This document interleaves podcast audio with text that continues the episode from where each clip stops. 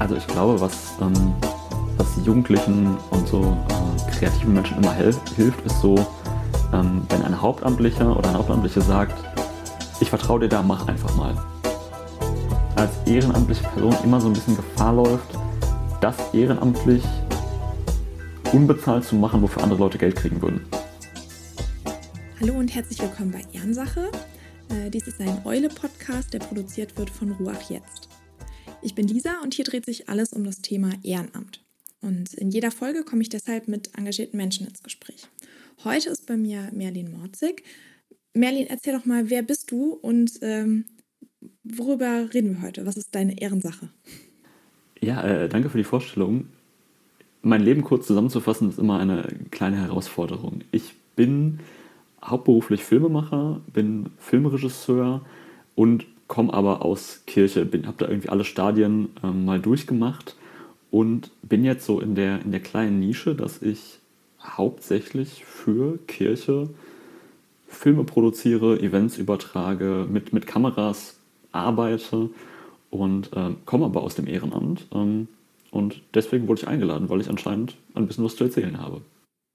Genau. Was hast du, was hast du so ehrenamtlich gemacht?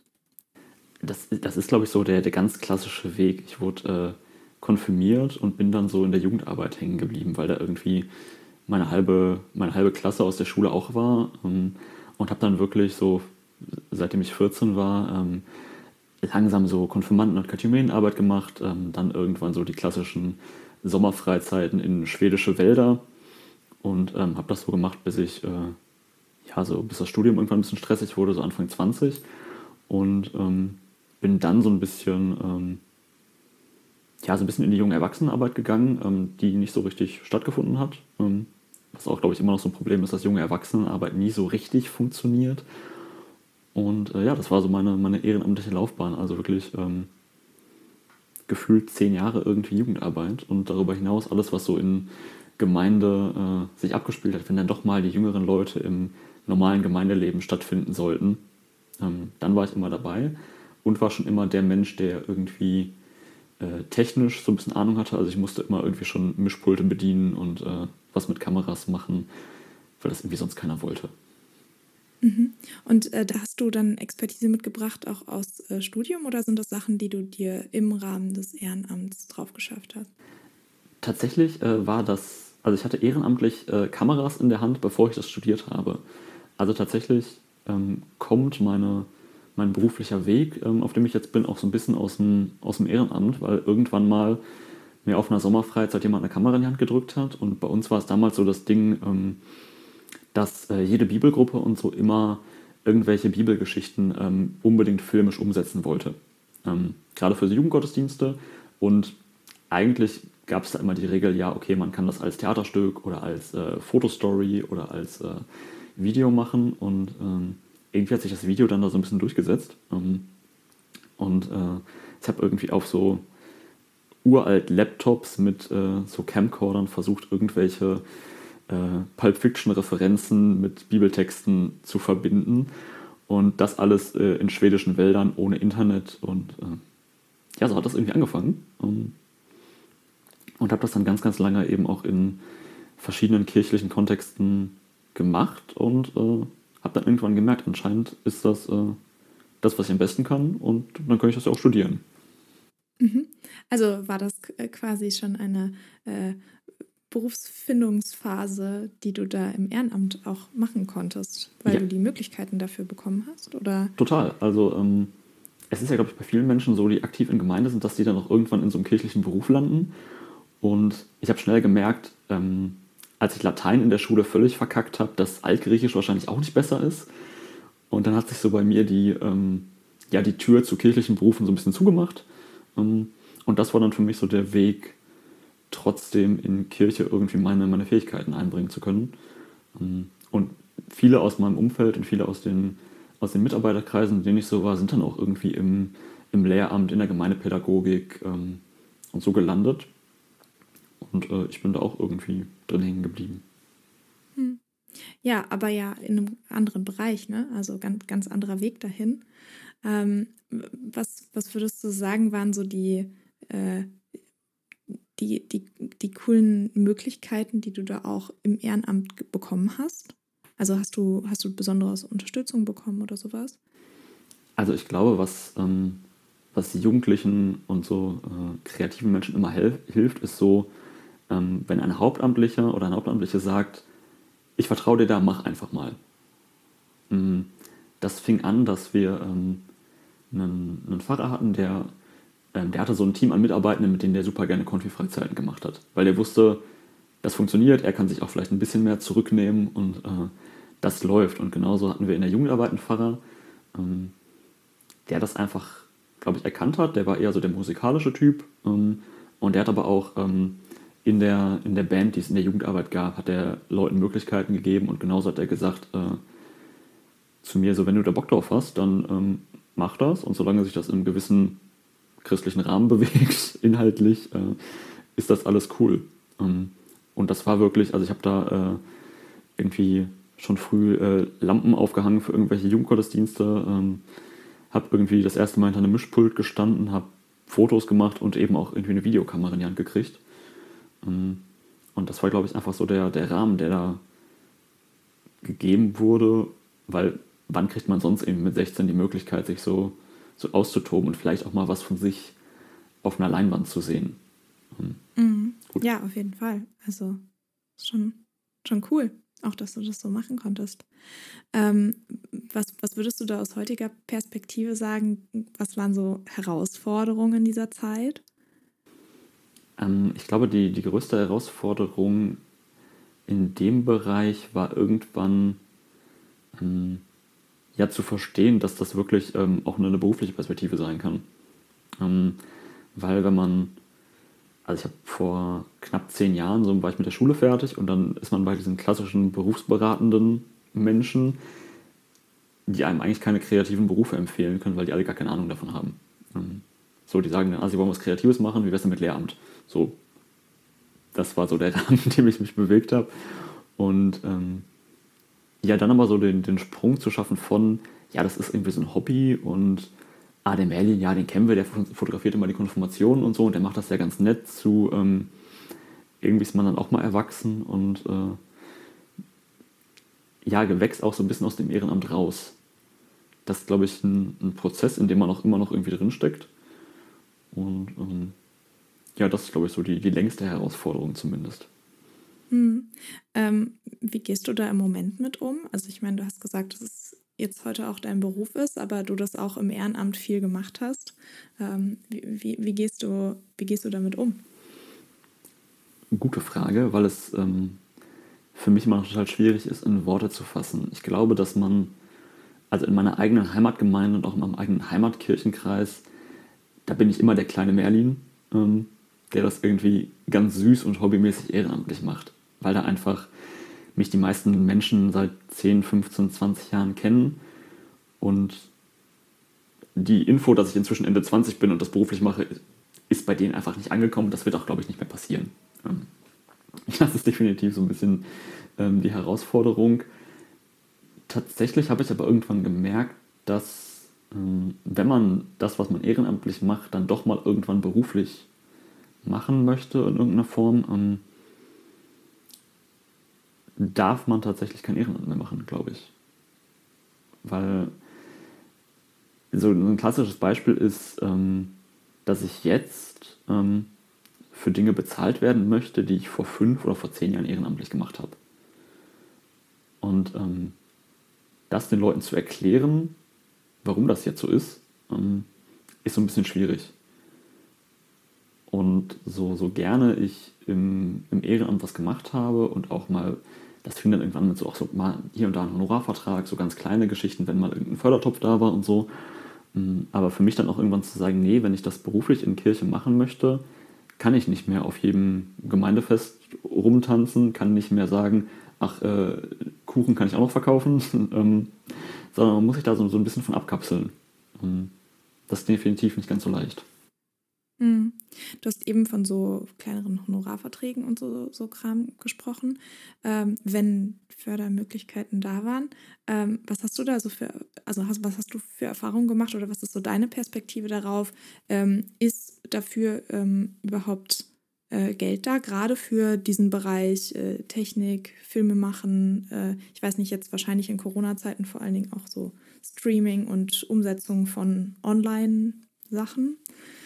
Ähm, oder ist, ist, das, ist das ein Problem? Fehlt hm. da sowohl Geld als auch Ressourcen also, bei Kirche? Ich glaube, ähm, die Menschen, die Kirche kennen, wissen ja, dass das ein, ein sehr langsames Konstrukt ist. Und gerade, also ich glaube, dass ich nicht in Kirche so viel arbeiten würde, wenn wir keine Pandemie gehabt hätten. Das definitiv, weil eben viele Notwendigkeiten erst dadurch geschaffen wurden, dass man sonntags nicht mehr die Kirche aufschließen durfte. Ähm, und gerade viele jüngere Hauptamtliche auf einmal Potenzial gesehen haben. Ähm, das definitiv. Mm, und ich glaube, dass das Budget oder das Geld da ist, dass nur die wenigsten Leute wissen, wie man drankommt. Ähm, es gibt ganz, ganz viele Fördertöpfe und Ressourcen, aber wenn man das nicht zwei Jahre im Voraus weiß, ist irgendeine andere Gemeinde schneller und nimmt den ganzen Fördertopf mit. Mhm. Das ist so die Sache. Und es ist immer einfacher, Menschen zu erklären, warum die Orgel repariert werden muss, als warum wir den Weihnachtsgottesdienst digital machen sollten. Es ist einfach so die Sache, ja, ein, ein Video ist oder ein Film oder ein Livestream ist nun mal eine, eine teure Angelegenheit aber man kann das nicht so richtig, ja, sowas Digitales kann man schlecht begreiflich machen, wenn man nicht in der Materie drin ist. Klar, unserer Generation kann man ähm, Analytics und Diagramme ausdrucken von Reichweiten und so. Ähm, damit kann das klassische Presbyterium oder Synode vielleicht nicht so viel anfangen.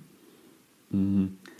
Und da ist, glaube ich, auch ein, großer Punkt in meiner Arbeit, Menschen einfach zu erklären, warum Digi ich nenne es mal digitale Verkündigung oder so, oder warum digitale Wege gut sind, warum die auch was Missionarisches haben können. Mhm. Und ja, die ist blöd, wenn die Heizung in der Kirche kaputt ist, mhm. aber für die zehn Leute, die da sonntags hinkommen, ja, das ist so eine andere Rechnung. Mhm. Ich würde nochmal nachhaken bei dem Thema an, an Geld kommen. Ähm, warum denkst du, dass das äh, so, ein, ja, so ein Problem ist? dass, äh, wer, also das ist so eine, so eine krasse, wer zuerst kommt, mal zuerst ist, äh, Mentalität bei diesen Töpfen herrscht, vor allen Dingen im Bereich Digitalisierung. Mhm. Ich glaube, es hängt viel auch immer mit den Gemeinden zusammen, die man so in einem Kirchenkreis hat. Ich kann das bei mir im Kirchenkreis sagen, es gibt eine Gemeinde, ähm, die ist super digital. Ähm, da ist der Küster zufällig Veranstaltungstechniker und so ergibt sich das. Und solche Gemeinden haben dann natürlich einfach einen Vorteil, weil sie erstmal schon mal wissen, was sie überhaupt brauchen. Ähm, es gibt eine Kirche bei mir in der Stadt, die hat vor zwei Jahren sich einen Glasfaseranschluss in die Kirche legen lassen. Das war unfassbar teuer, aber dafür können die jetzt jeden Sonntag mit zwei Knopfdrücken und einem Ehrenamtlichen ihren Gottesdienst übertragen. Ähm, das ist schon cool. Ähm, und das ist aber so eine, so eine Investition, wo 90% der Gemeinden gar nicht wissen, dass sie das brauchen. Oder dass das überhaupt eine Option wäre. Und ähm, also ich kenne es nur von diesen Fördertöpfen, ohne dass ich jetzt, ich meine, ich stecke da jetzt nicht hauptamtlich drin. Ne? Ich kriege das auch immer nur als, als Dienstleister von außen mit. Ähm, und ich kenne das mit Fördertöpfen so, dass die irgendwann quasi äh, montags um 8 freigeschaltet werden. Und wenn dann drei Mails mit Anträgen reinkommen, ist das Budget vielleicht auch weg. Und ähm, dann sind halt auch mal nur drei Gemeinden von 15 oder so berücksichtigt. Ähm, und das Problem ist oft, dass wenn ich jetzt eine, eine Kirche für Livestreaming ausstatten will, kostet das vielleicht auch mal 15 oder 20.000 Euro. Ähm, weil Technik ist einfach teuer, so. Ähm, und gerade wollen das alle haben oder wollten alle haben.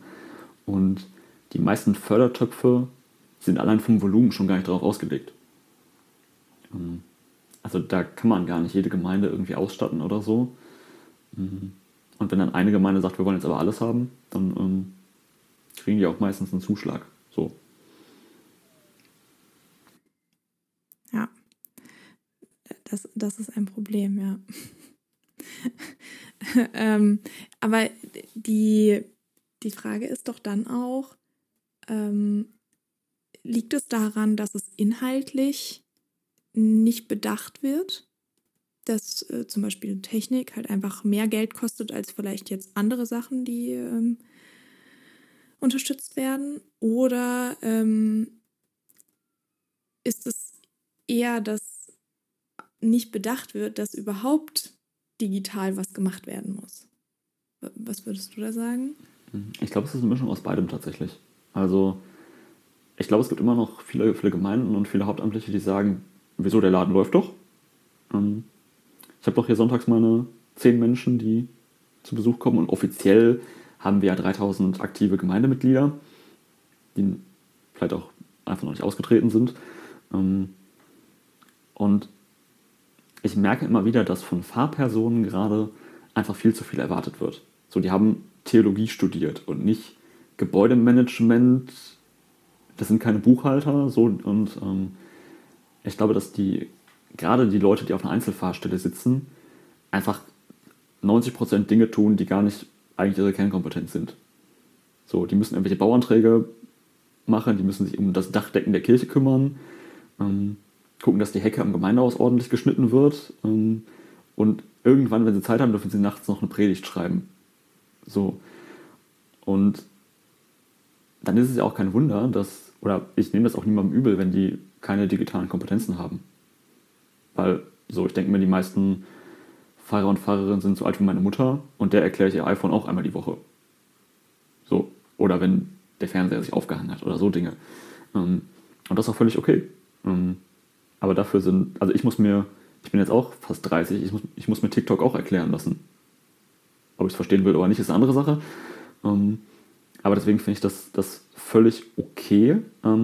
das führt aber eben auch dazu, dass, wenn wir uns mal das Durchschnittsalter von so einem Presbyterium angucken, dass da digitale Inhalte einfach gar nicht in deren Mindset mit drin sind. Ähm, die meisten Leute kennen vielleicht den, den Fernsehgottesdienst aus dem ZDF oder der ARD. Und das ist ja so weit weg von unserer Realität, sage ich mal, hm, dass die, der Gedanke, ach, das könnten wir auch machen, ähm, der ist meistens gar nicht da. Ähm, und meistens braucht es eine sehr engagierte und vielleicht auch kreative, hauptamtliche Person, die so einen Gedanken mal ins, ins Rollen bringt. Ähm, und wenn man schon gar nicht weiß, dass man sowas braucht, dann ist es natürlich noch schwierige Anträge dafür zu kriegen. Und ähm, meistens ist es ja auch so bei, bei kirchlichen Anträgen, man muss das drei Jahre vorher wissen, damit das dann mit den Fristen und so funktioniert. Das passt mit Digitalisierung irgendwie nicht so gut zusammen. Ne? Ja, nicht so ganz. Ähm, Gerade was so Bedarfsanalysen angeht. Also ich kann, also wir haben vor zwei Jahren über YouTube-Livestreams geredet und jetzt machen wir Instagram Reels. Also das ist so, man muss einfach jede Woche gucken, was gerade gebraucht wird. Ja. Aber ist es da nicht auch, also kann da nicht gerade das Ehrenamt ähm, und sei es zumindest ein Ehrenamt, was auch eine ordentliche Aufwandsentschädigung dafür bekommt, ähm, eine Chance, weil damit auch Ressourcen irgendwie reinkommen. Also das nicht nur jetzt äh, im Bereich auf Dienstleister, was du jetzt machst, sondern ähm, auch gerade Leuten Sachen zu ermöglichen, ähm, dass sie sich da entfalten können ähm, und dafür sogar auch noch ein bisschen was bekommen, weil Kirche begreifen muss, dass es ihnen was wert ist. Ja, total. Also ich bin, äh, ich freue mich über jede, über jede Gemeinde und jedes Projekt, was ich sehe, was irgendwie von Ehrenamtlichen ähm, ja gestemmt wird. Ähm, klar, das war in 2020 äh, haben wir da sehr viel von gesehen und das war qualitativ auch so ein bisschen durchwachsen. Aber die Sachen, die, die jetzt noch laufen, die man jetzt noch sieht, ähm, sind ja alle cool. Ähm, und ich wäre der Letzte, der irgendwie neidisch ist, dass ich den Auftrag nicht gekriegt hätte. Also wenn eine Gemeinde eine coole Jugendarbeit hat, wo Leute sagen, ey, wir machen das jetzt eigenständig, ist doch cool. Ähm, weil effektiv machen wir das ja aus einem ja, ich will nicht sagen missionarischen Gedanken, aber wir wollen, es geht uns ja schon um die Message, die wir verbreiten. Ähm, sonst könnte ich auch Imagefilme für Plastikflaschen drehen, ähm, wenn mir der Inhalt egal wäre. Ähm, und ja, man muss, die, man muss so Leute definitiv fördern, ähm, weil das eben auch oft Menschen sind wie, wie ich selber, die sich nur in so einem kirchlichen Rahmen so austoben dürfen. Ich meine, wo hat man sonst die Möglichkeit, irgendwie als Jugendlicher mit, mit Technik und Lampen und Ton und so ähm, spielen zu dürfen und vielleicht den älteren Personen auch noch was erklären zu dürfen oder zeigen zu können aus seiner eigenen Lebensrealität. ähm, oder aus seinem eigenen Alltag. Ähm, ich tue mich nur immer schwer, weil ich es selten erlebe, dass so Leute auch irgendwie vergütet werden, ähm, sondern dass man sich sehr auf, auf so einer emotionalen Schiene dann verpflichtet, das jeden Sonntag zu machen und so. Ähm, aber eben man als ehrenamtliche Person immer so ein bisschen Gefahr läuft, das ehrenamtlich unbezahlt zu machen, wofür andere Leute Geld kriegen würden. Ähm, und da muss man, glaube ich, aufpassen, dass äh, ja gerade im, im, technischen Bereich, ähm, dass man die Leute da nicht ausbeutet. so. Ja, auf jeden Fall. Was macht für dich Ehrenamt aus? Ähm, ja, dass man das, dass man das auf einer, dass man das freiwillig macht, wenn man da, wenn man da Lust drauf hat, definitiv. Und das ist ja gerade bei, bei Kirche manchmal so ein bisschen schwierig, weil da ja schon jede Woche irgendwie gleich ist. Hm. Und ja, man muss auch mal Sonntag sagen können, weißt du was, heute habe ich keine Lust. So. Ähm, und gerade in einem, ja, mit einer technischen Expertise oder auch in einer, wenn man in einer Band spielt, so, ähm, da ist man oft die einzige Person, die irgendwas kann. So. Und dann habe ich das zumindest erlebt, dass man oft so eine Erwartungshaltung einem entgegengebracht wird, als wenn man da hauptamtlich. Dabei ist man ja eigentlich nur der Ehrenamtler. Ähm, und deswegen finde ich, man muss da so, so eine gewisse Freiheit mit drin haben. Aber würde, also Ehrenamt heißt für dich, ich fasse nochmal kurz zusammen, dass, dass man es auch jederzeit lassen könnte. Ähm, ja, also das, das, weil keine, weil keine äh, Verpflichtung da ist, es zu tun. Nee, das nicht, aber ähm, gut, Ehrenamt ist ein sehr großes Wort. Das ist jetzt auch so ein, so ein bisschen schwierig, aber ich versuche einfach immer für mich, ähm, das Ehrenamtliche und das Hauptamtliche so ein bisschen zu trennen. Ähm, und ja, wenn ich irgendeinen Termin zugesagt habe in einem Ehrenamt, dann mache ich das natürlich. Ähm, aber es könnte mir freistehen, dass wenn ich dienstags im Mitarbeiterkreis sage, boah, diesen Sonntag schaffe ich es einfach nicht, ähm, dass das dann auch okay ist. So, und dass ich nicht einen Attest brauche. So. Hast du die Erfahrung gemacht, dass es auch anders sein kann? Ähm, ja, es ist schon, wenn man, also ich war halt immer so der, der einzige Technik-Nerd in, in meinem Mitarbeiterkreis. Und das ist klar, dass man dann so eine gewisse Verpflichtung hat. Also ich war vier, fünf Jahre jeden Freitagabend beim Jugendgottesdienst. Wenn ich nicht todkrank zu Hause lag. Ähm, und selbst dann war, war die Überlegung da, es doch irgendwie sich dahin zu schleppen. Ähm, und klar, man hat das immer auch gemacht, weil man die Leute cool fand und weil das ein schönes Event war. Aber ich habe in diesen 60 Minuten Gottesdienst eigentlich gearbeitet. Und es fiel mir auch eine Zeit lang total schwer, äh, einen Gottesdienst oder eine Andacht oder ein Jugendmeeting einfach nur mal zu besuchen, ohne eine Aufgabe zu haben. Ähm, weil mir dann da so ein bisschen die Sinnhaftigkeit fehlte und ich so ein bisschen verlernt hatte, das einfach auch mal zu genießen. Mhm. Würdest du sagen, du kannst das inzwischen wieder? Wenn es, wenn es, es gibt immer noch gute, gute Events, die mich catchen, so definitiv. Ähm,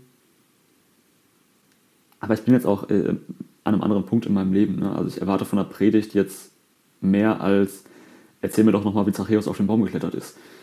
Ähm, das definitiv. Und ich glaube einfach, dass man, also ich bin gerade in so einer, ähm, in so einem Vakuum. Ähm, ich bin irgendwie zu alt für Jugendarbeit und zu jung für Familiengottesdienst.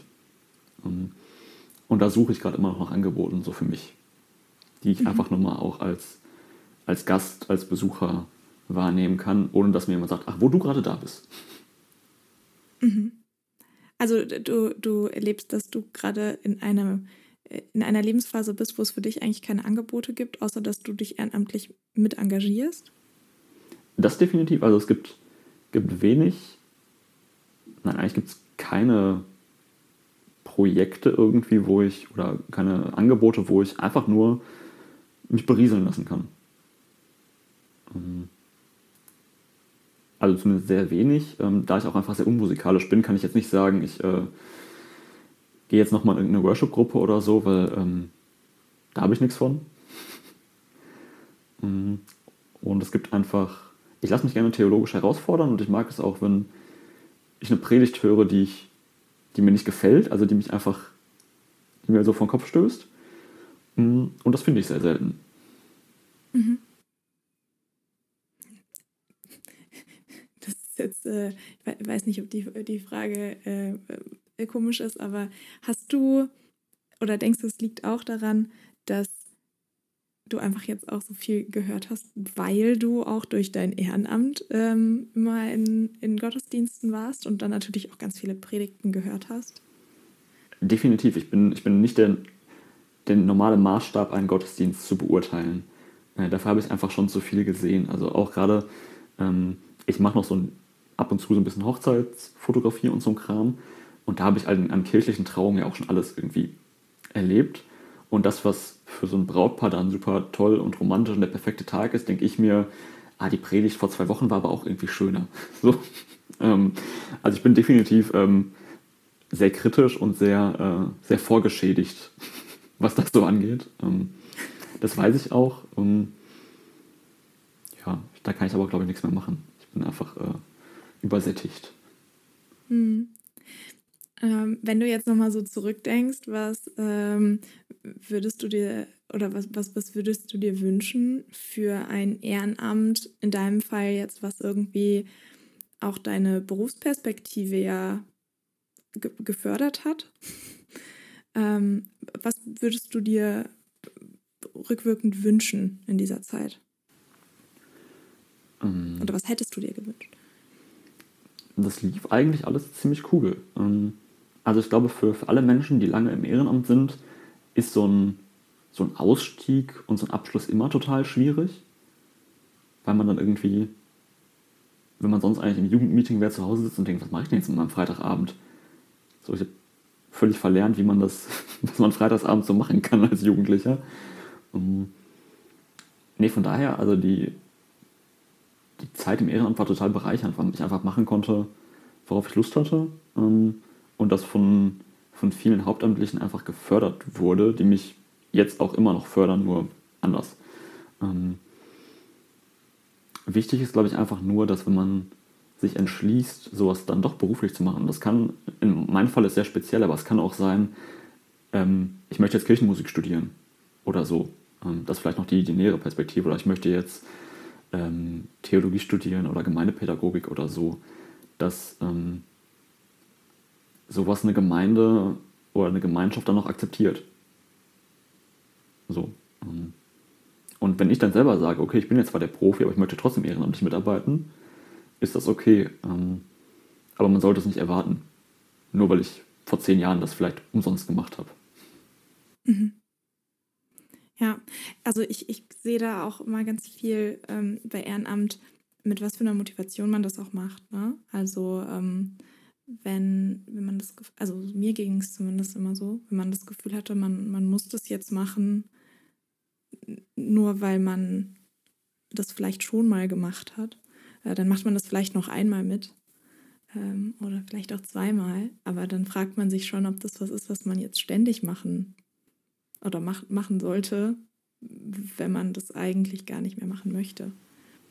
Genau, und ich glaube, dass für, für viele Leute im Ehrenamt ist ja so die, die Schulzeit oder das Studium, so die einfach die Zeit im Leben, wo man Zeit hat und auch, also ich habe glaube ich in der Woche bestimmt irgendwie so sechs bis zehn Stunden ehrenamtlich in, in Gemeinde verbracht, weil ich aber auch einfach die Zeit dafür hatte. Ähm, und es, ähm, ja, und es hat auch gut funktioniert und es war total toll, aber dann eben auch äh, da irgendwie so rauszukommen, wie gesagt, ist so ein bisschen schwierig. Und ich merke das jetzt zum Beispiel, dass, ähm,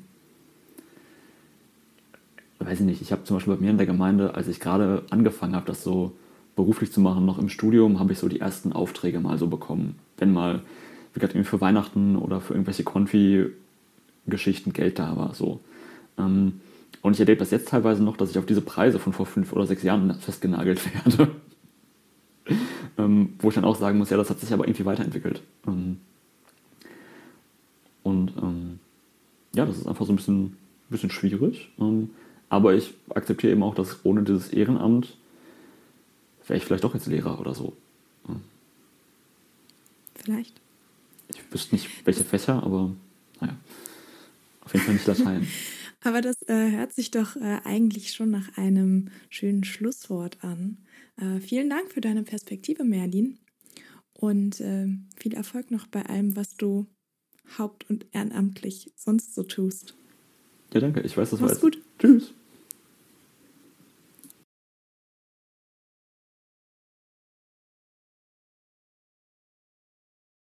Das war's schon wieder mit Ehrensache, einem Eule-Podcast.